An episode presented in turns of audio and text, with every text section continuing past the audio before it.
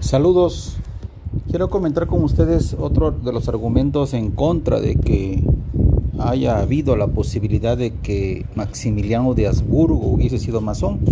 Mi tesis es que, no lo fue, que no hay eh, manera de probarlo y que eh, todas las evidencias y razonamientos, las conjeturas más verosímiles apuntan a que no lo fue.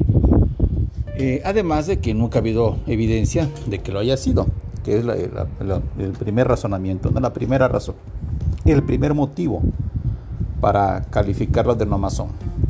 Entonces, una más de las de los razonamientos son, este, eh, si hacemos un repaso rápido, eh, el, el, testimonio, los razonamientos y testimonio de su biógrafo de 1924 en alemán, Egon César Conte Corti, que afirma de que no lo fue, de que no fue masón.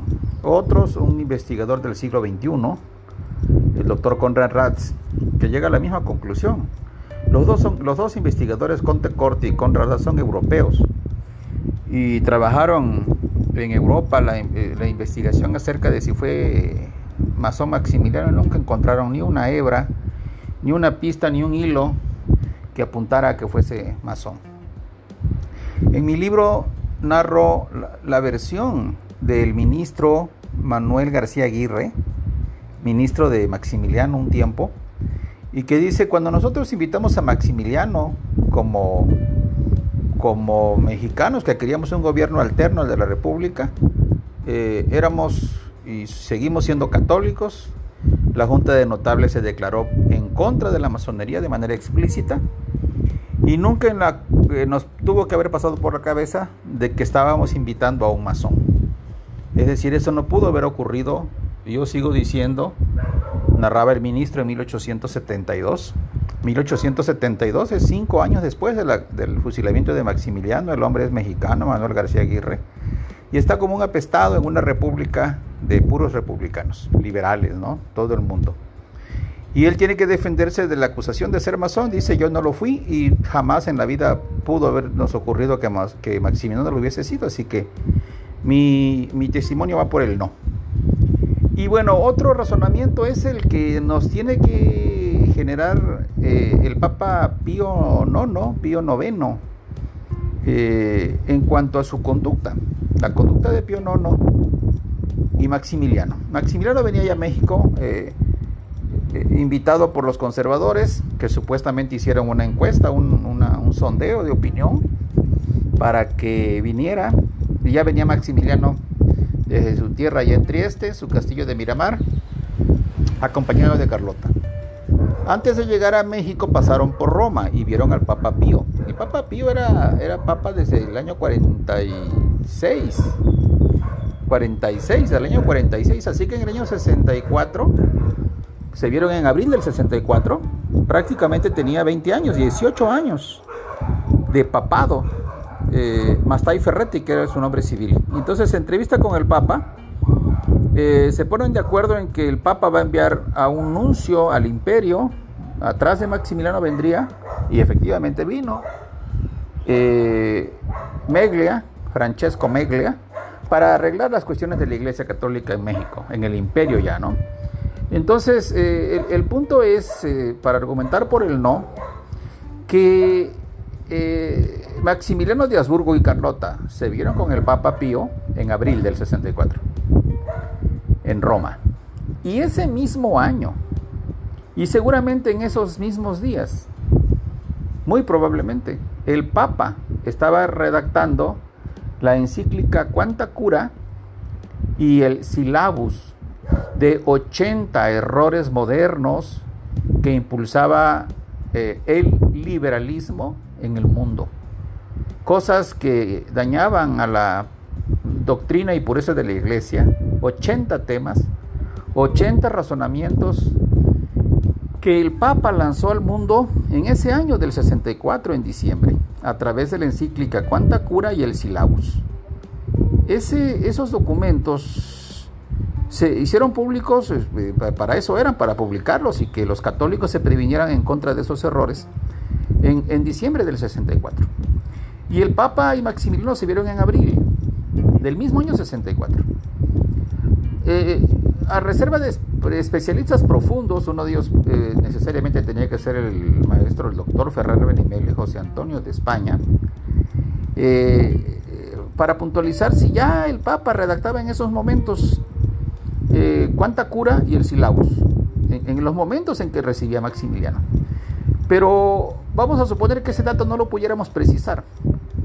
Como quiera, en ese año 1864, el Papa estaba maquinando, cuando, cuando recibía él a Maximiliano de Azugo en Roma, en el Vaticano, el Papa Pío IX ya estaba en proceso de redactar y publicar tanto la encíclica Cuanta Cura como el Silabus. Y el punto es que, que Cuanta Cura y el Silabus van en contra de la masonería, de manera radical, frontal, sin límites. Y es el Papa Pío IX, el Papa de la Inmaculada Concepción de María, el Papa de la, de la infalibilidad pontificia, que, cuando, que el Papa nunca se equivoca cuando habla ex cátedra.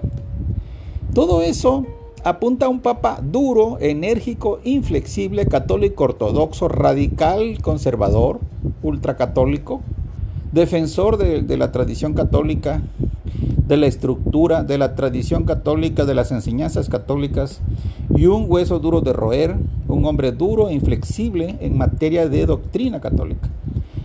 Eh, por toda esa formación que, él tenía en ese momento, al menos en ese momento, eh, se nos hace muy difícil pensar que hubiese tolerado que Maximiliano hubiese sido masón y atreverse a recibirlo, a ponerse de acuerdo con él, para arreglar las cosas de la iglesia en México.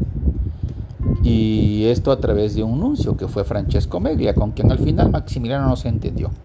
¿Por qué recibió Pío IX a Maximiliano en abril del 64?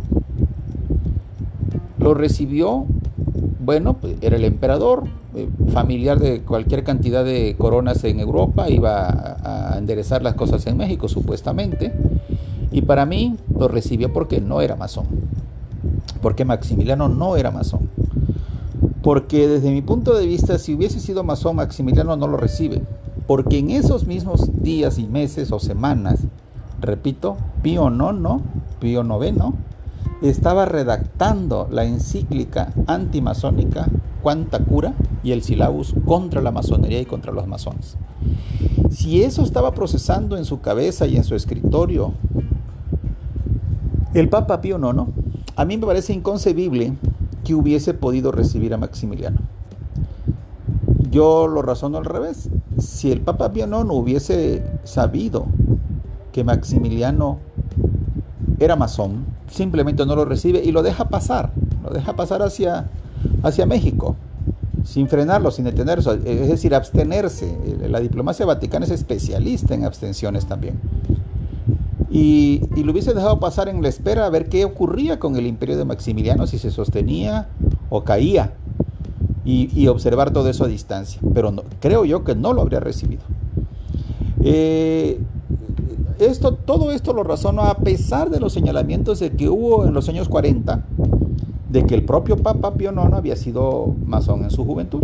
Eso no lo olvido. Pero en el supuesto de que el Papa había sido masón muy joven, en los años 40, incluso algunos hablan del año, de los años 30, y que había ingresado a la masonería, vamos a, conceder y a suponer que eso hubiese sido así. Bueno, para los años en que ya él fue papa, que son los años eh, tardíos del 40, los años 50 y los años 60, el papa es totalmente otro, es un ultraconservador que dio 180 grados de giro en su ideología.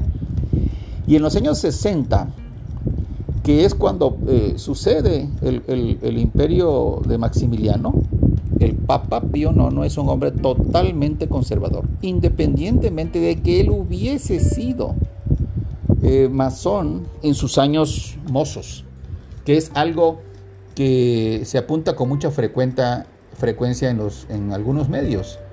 Y uno de los especialistas que el doctor Ferrer Benimeli eh, recomienda para saber esta historia de, la supuesta masonería del Papa Pío no es eh, Manuel Romo Sánchez, que es efectivamente un especialista en el tema y tiene por ahí un trabajo de unas 30, 30 y tantas cuartillas, detallando minuciosamente esta especie. Y eh, regreso al punto. Supongamos que, fuese, que hubiese sido más o no, no. Eso fue en la juventud. Ahora ya de grande, ya de adulto, con casi 20 años de papa, el hombre es un ultraconservador que no quiere saber nada de la masonería, ni de los masones, ni, ni dibujados, ni en pintura. Y por eso lanzó Cuanta Cura y el Silabus. Entonces no hubiese tolerado a Maximiliano Masón pasando a ser emperador de México. Ese es uno de los razonamientos que refuerzan a que Maximiliano de Habsburgo no fue masón.